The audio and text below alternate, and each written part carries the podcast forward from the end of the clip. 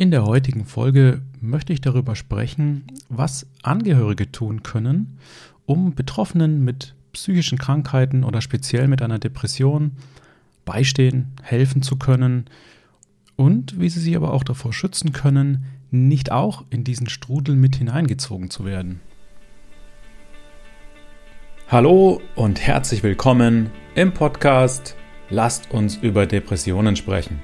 Mein Name ist Nikolas Doster, ich bin 40 Jahre alt und möchte mit diesem Podcast meinen Beitrag dazu leisten, psychische Krankheiten, insbesondere die Depression, weiter in der Gesellschaft als etwas Normales ankommen zu lassen. Ich möchte aufklären und entstigmatisieren.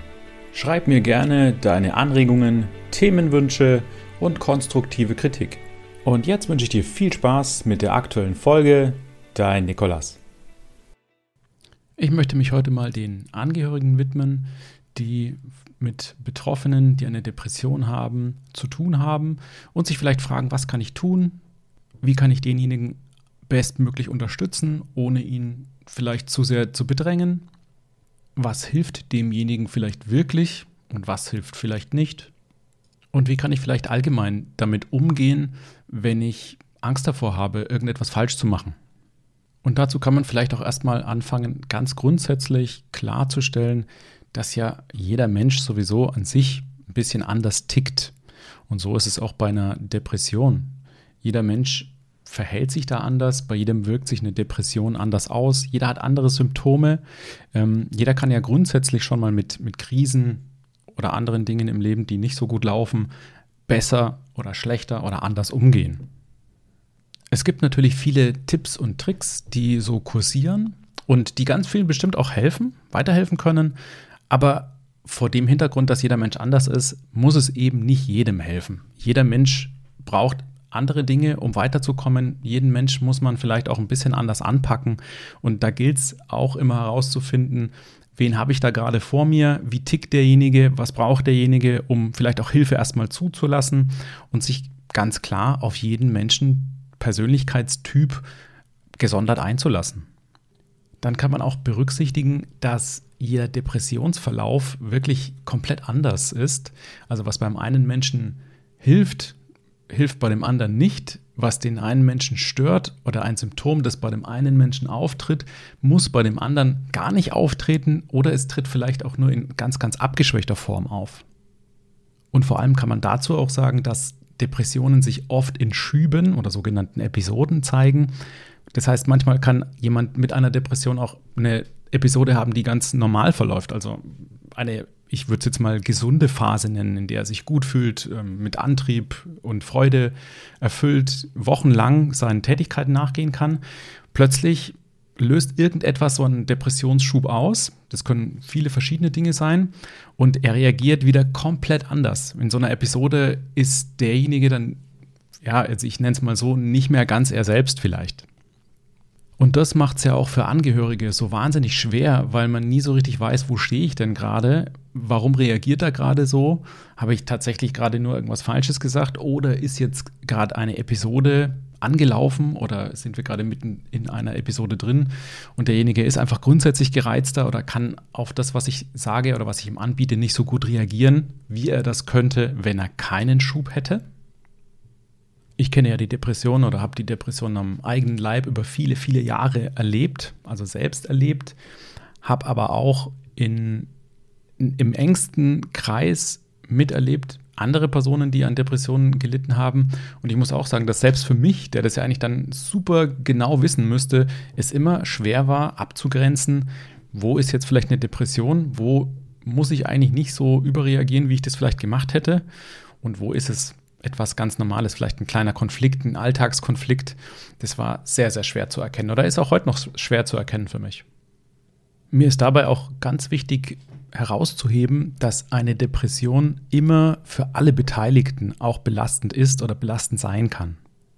In einer Familienkonstellation, in Freundschaften, Bekanntenkreisen ist es immer für den Betroffenen selbst, selbstverständlich, aber auch für diejenigen, die da zuschauen müssen oder einfach nicht verstehen, vielleicht warum derjenige sich gerade so verhält oder so reagiert, immer auch eine Belastung, mit der alle umgehen müssen.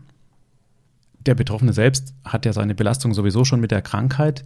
Aber auch bei Angehörigen muss man immer wieder sagen, das kann super, super belastend sein. Und es ist auch okay, dass man sich als Angehöriger mal nicht so gut damit fühlt, wie derjenige in der Depression ähm, zum Beispiel leidet. Jemanden beim Leiden zuzusehen kann wirklich schwer sein. Wie derjenige vielleicht reagiert. Es kann sein, dass jemand, der an einer Depression leidet, andere verletzend, unsensibel oder total rücksichtslos behandelt.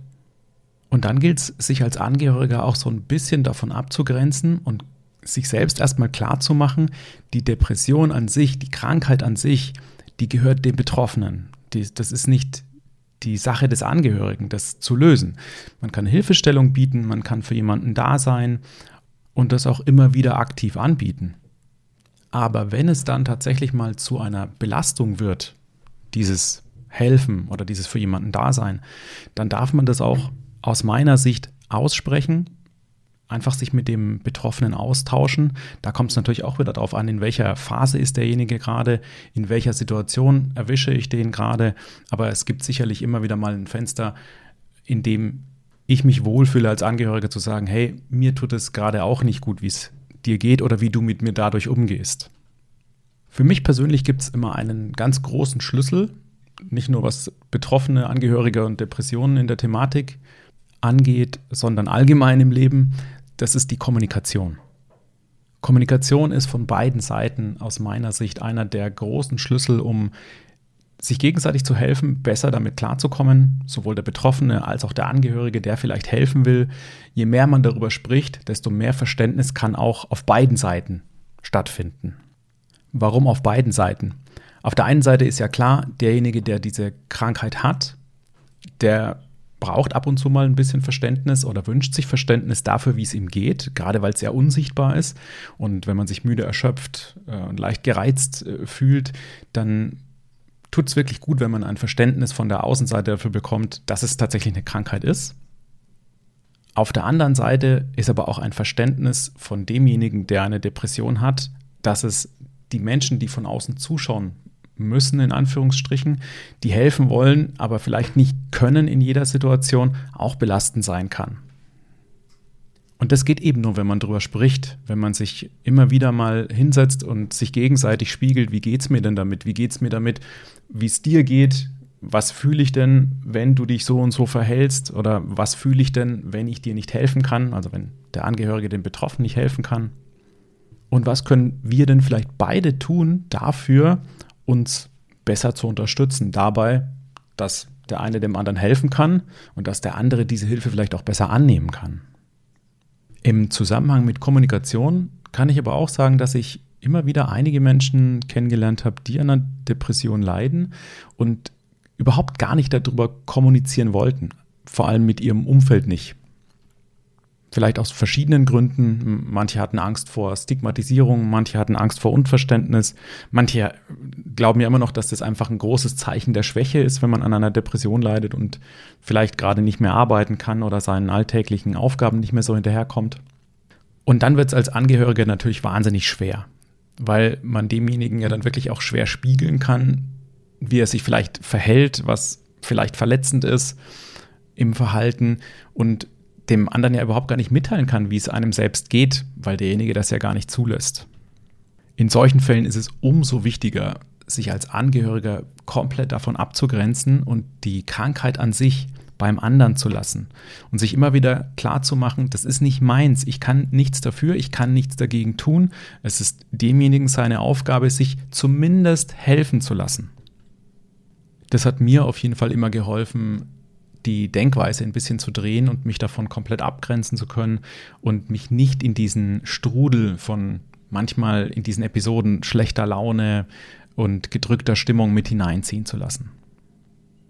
Gerade in einer Beziehung kann das Ganze wirklich wahnsinnig belastend sein, vor allem derjenige, der als Angehöriger diese Transformation ja miterlebt, die manchmal über Monate oder Jahre stattfindet, dass jemand sich immer weiter zurückzieht und an, an immer mehr Symptomen leidet, die darauf hinwirken und aber vielleicht davon auch gar nichts wissen will und immer das auf die Arbeit schiebt, die Kinder schiebt, den Alltag oder auf irgendwas. Irgendwas findet man ja immer, worauf man diesen Stress oder die Symptome, die da sind, schieben kann.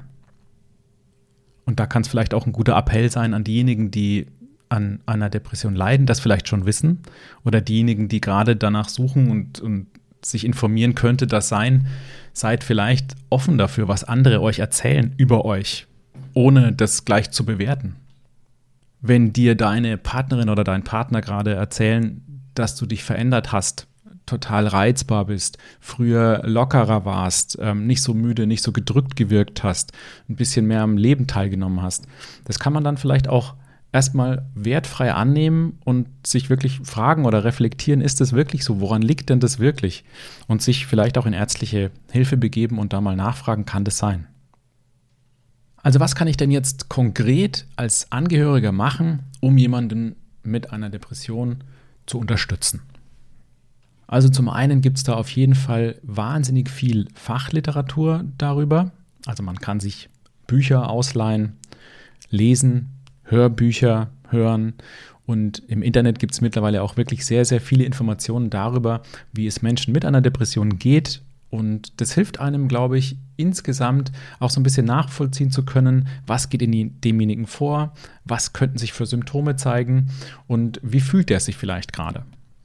Und in so einer Fachliteratur steht ja meist sogar viel, viel mehr drin, als jetzt jeder Einzelne, der betroffen ist, an Symptomen mit sich schleppt. Die hoffentlich wenigsten schleppen alle Symptome ständig mit sich herum.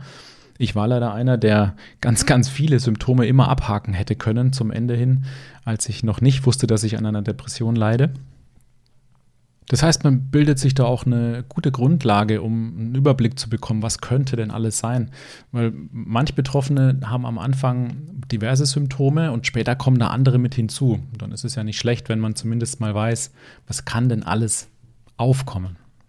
Wenn der Betroffene mit einer Depression vielleicht schon in ärztlicher oder therapeutischer Behandlung ist, kann es wahnsinnig helfen, vielleicht mal ein oder zwei Stunden beim Arzt oder Therapeut mit dabei zu sein und vielleicht beide mal darüber zu reden oder auch einfach nur seine Fragen stellen zu können, was ich als Angehöriger in diesem speziellen Fall machen kann mir persönlich hat es immer ganz gut getan, wenn jemand dabei war und sich auf der einen Seite mal dafür interessiert hat, wie es mir geht, auf der anderen Seite aber auch sich dafür interessiert hat, wie er oder sie besser helfen können und was sie aber auch nicht machen sollen.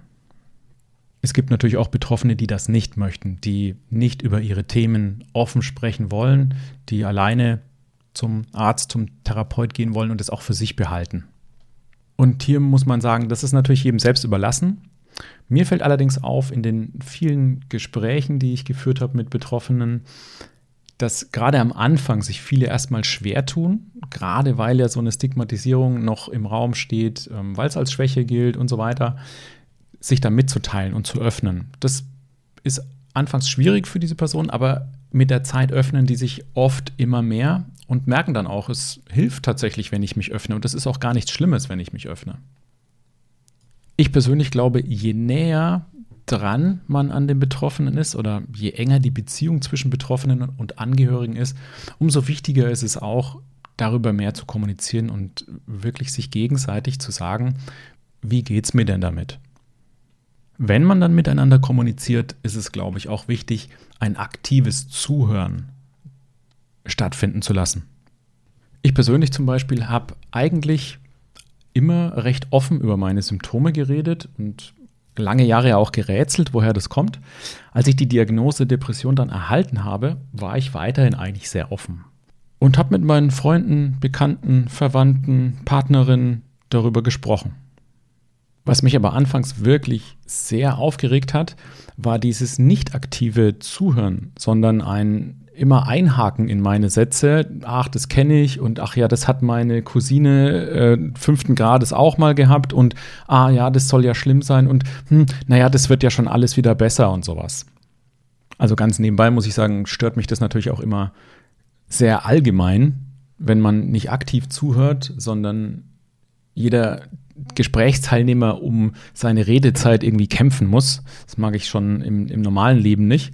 Aber wenn es dann um so eine Krankheit geht und mich jemand fragt, wie geht's dir? Und ich bin dann schon offen und sage, so und so geht's mir, dass dann jemand einfach einhakt und sagt, ach ja, so und wird schon wieder besser und sich dann entweder wegdreht oder dem nächsten Thema widmet, ist nicht sehr wertschätzend. Ganz konkret kann man als Angehöriger natürlich auch noch ein paar Dinge machen. Zum Beispiel Hilfestellungen geben bei Erledigungen oder auch bei Arztterminen, die man für denjenigen vereinbaren kann, wenn er das oder sie das in der aktuellen Depressionsepisode einfach nicht hinbekommt.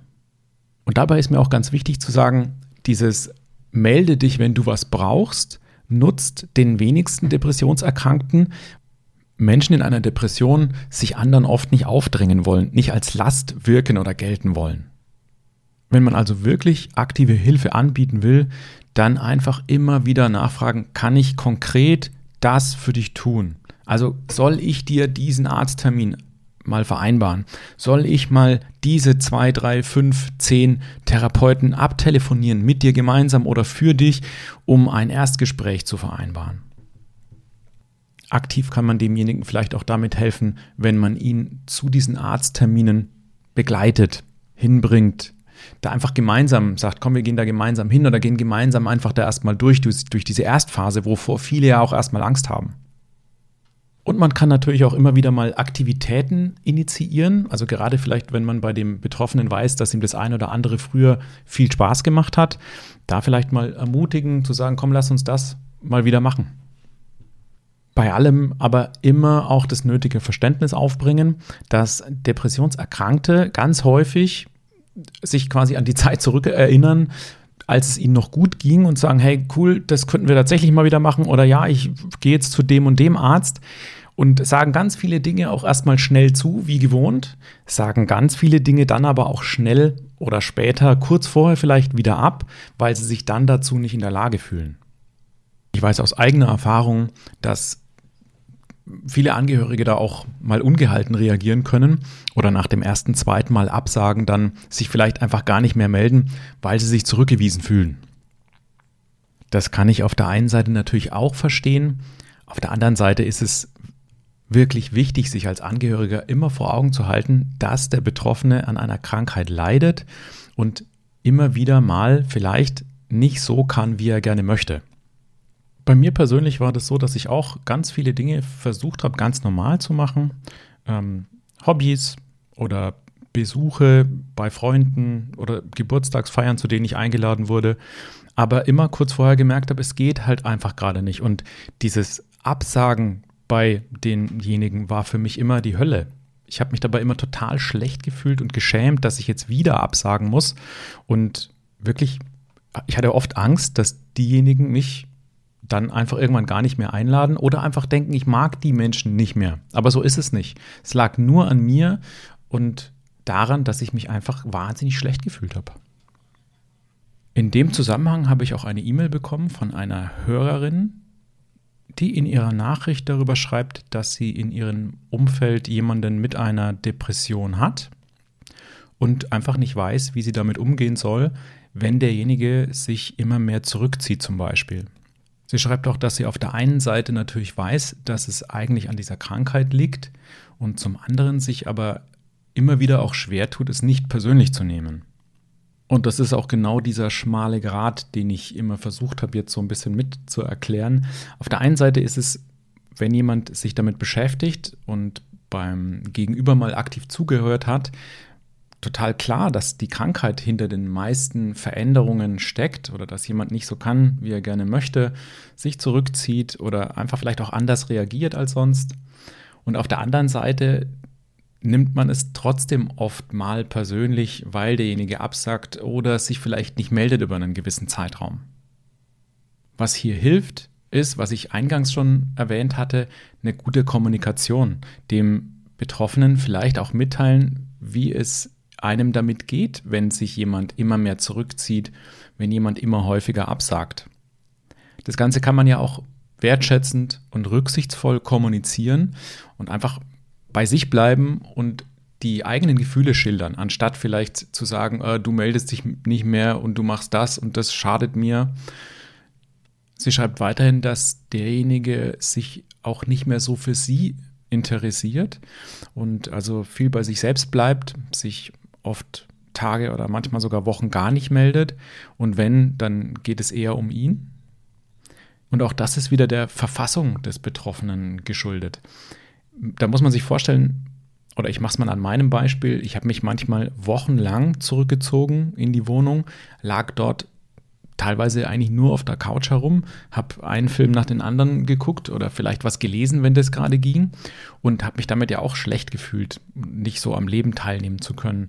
Und die Gedanken kreisen dann aber eigentlich immer wieder um die eigenen Probleme und irgendwie was anderes bekommt man dann gar nicht mehr mit. Und wenn ich dann mit Menschen gesprochen habe, fiel es mir wahnsinnig schwer, denen zu folgen, also auch wegen meiner Konzentrationsstörungen, die diese Depression mitgebracht hat. Aber auch, weil ich meine, ich sag mal, Probleme oder meine Konflikte in mir selbst auch mal besprechen wollte. Und dann im Nachhinein ist mir immer aufgefallen, dass ich dann sehr viel über mich gesprochen habe und andere damit oder anderen damit so ihre Redezeit ja auch total verkürzt habe, bis dahingehend, dass die sozusagen auch gar nichts erzählen konnten. Und dann beschreibt sie noch ein Phänomen, dass der Betroffene in ihrem Umfeld sich zum Beispiel darüber beklagt, dass jemand ihm nicht direkt zurückschreibt, wenn er eine Nachricht schreibt und dass er das, also jede Sekunde, die, die da vergeht, ihn schon aufregt. Auf der anderen Seite, wenn sie ihm aber eine Nachricht schreibt, dauert es manchmal Tage oder eine Woche, bis er zurückschreibt. Das ist eigentlich was ganz Typisches, was mir jetzt im Nachhinein bei mir und was mir aber auch bei vielen befreundeten Menschen, die an einer Depression gelitten haben oder noch leiden, auffällt, ist dieses die fehlende Reflexionsfähigkeit. Also viele Dinge sieht man da plötzlich nicht mehr so. Man steigert sich so in sich selbst rein und sucht ganz vieles ja im Außen. Irgendwas im Außen muss ja schuld sein an der eigenen Misere und dann projiziert man oder fängt man an, viele Dinge ins Außen zu projizieren. Und dann gibt es immer einen Schuldigen, derjenige macht das, macht das, macht das schlecht und selbst ist man meistens auch nicht besser, nur sehen kann man das nicht, wenn man in so einer Depressionsepisode sitzt. Abschließend jetzt nochmal eine kleine Zusammenfassung dessen, was ich so bisher erzählt habe. Jemand, der als Angehöriger von einem Betroffenen mit einer Depression helfen möchte, was kann der tun? Als erstes ganz wichtig finde ich, eine offene Kommunikationsatmosphäre schaffen, in dem beide sich gegenseitig aktiv zuhören und mitteilen können, wie geht es mir denn eigentlich damit. Wie geht es mir als Betroffener mit dieser Depression? Was hat sich vielleicht für mich verändert? Warum mache ich vielleicht das eine oder das andere? Warum verhalte ich mich in der einen oder anderen Situation so, wie ich es eben mache? Und auf der anderen Seite als Angehöriger wie fühle ich mich mit der Krankheit des Betroffenen? Wie hilflos fühle ich mich vielleicht damit? Ähm, was kann ich vielleicht tun, um demjenigen zu helfen? Dann sich auf jeden Fall abgrenzen vom Betroffenen mit einer Depression als Angehöriger, sich nicht in den Strudel mit hineinziehen zu lassen.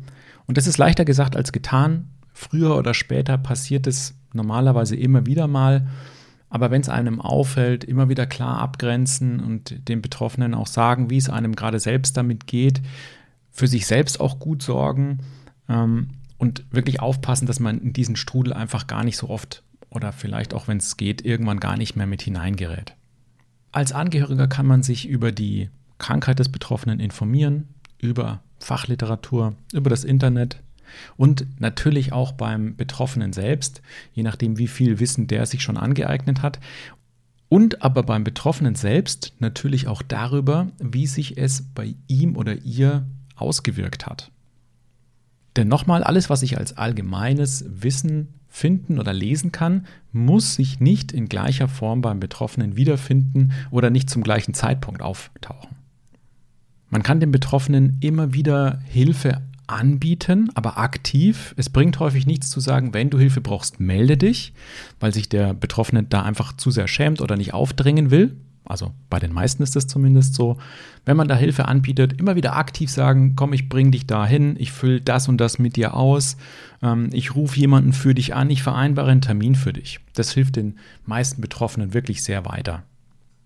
Man kann immer wieder Aktivitäten initiieren, von denen man weiß, der Betroffene hat sie früher sehr gerne gemacht und darf sich dabei aber von Absagen oder Ablehnung einfach nicht persönlich angegriffen fühlen, sondern einfach immer wieder nachhaken. Und zuletzt, ich betone es einfach nochmal, Kommunikation, Kommunikation, Kommunikation, aktives Zuhören auf Augenhöhe, darüber sprechen, wie es demjenigen in seiner Situation gerade geht und versuchen gegenseitig Verständnis aufzubringen. Ich glaube, das hilft den Beteiligten immer am allermeisten. Und vor allem hilft es überhaupt darüber zu kommunizieren. Ich möchte da wirklich jedem Mut machen, der sich noch nicht getraut hat, sich da zu öffnen. Das hilft meistens wahnsinnig viel. Das ist oft schon der erste Schlüsselschritt dazu, einen Heilungsweg für sich selber zu finden. Ich hoffe, ich konnte vor allem den Angehörigen in der heutigen Folge ein bisschen was an meinem Wissen mitgeben, an Wissen darüber, was man vielleicht tun kann, um Betroffenen wirklich helfen zu können, für sie da sein zu können, was man aber auch für sich selbst zur Abgrenzung tun kann. Und möchte mich in dem Kontext auch bei den vielen Nachrichten bedanken, die mich auch ein bisschen inspiriert haben zu der Folge. Schreibt mir doch gerne auch wieder für diese Folge, was ihr darüber denkt, ob ihr vielleicht noch weitere Tipps habt, die ich jetzt noch nicht aufgezählt habe, wie es euch damit geht. Schreibt mir gerne eure Fragen, Anregungen, konstruktive Kritik. Ich freue mich darüber. Bis zum nächsten Mal. Bitte bedenke, dass alles, was ich hier besprochen habe, keine allgemeingültige Aussage zu dem Thema ist, sondern nur auf meiner eigenen Meinung basiert. Lass dich im Ernstfall also bitte immer von Fachpersonal beraten.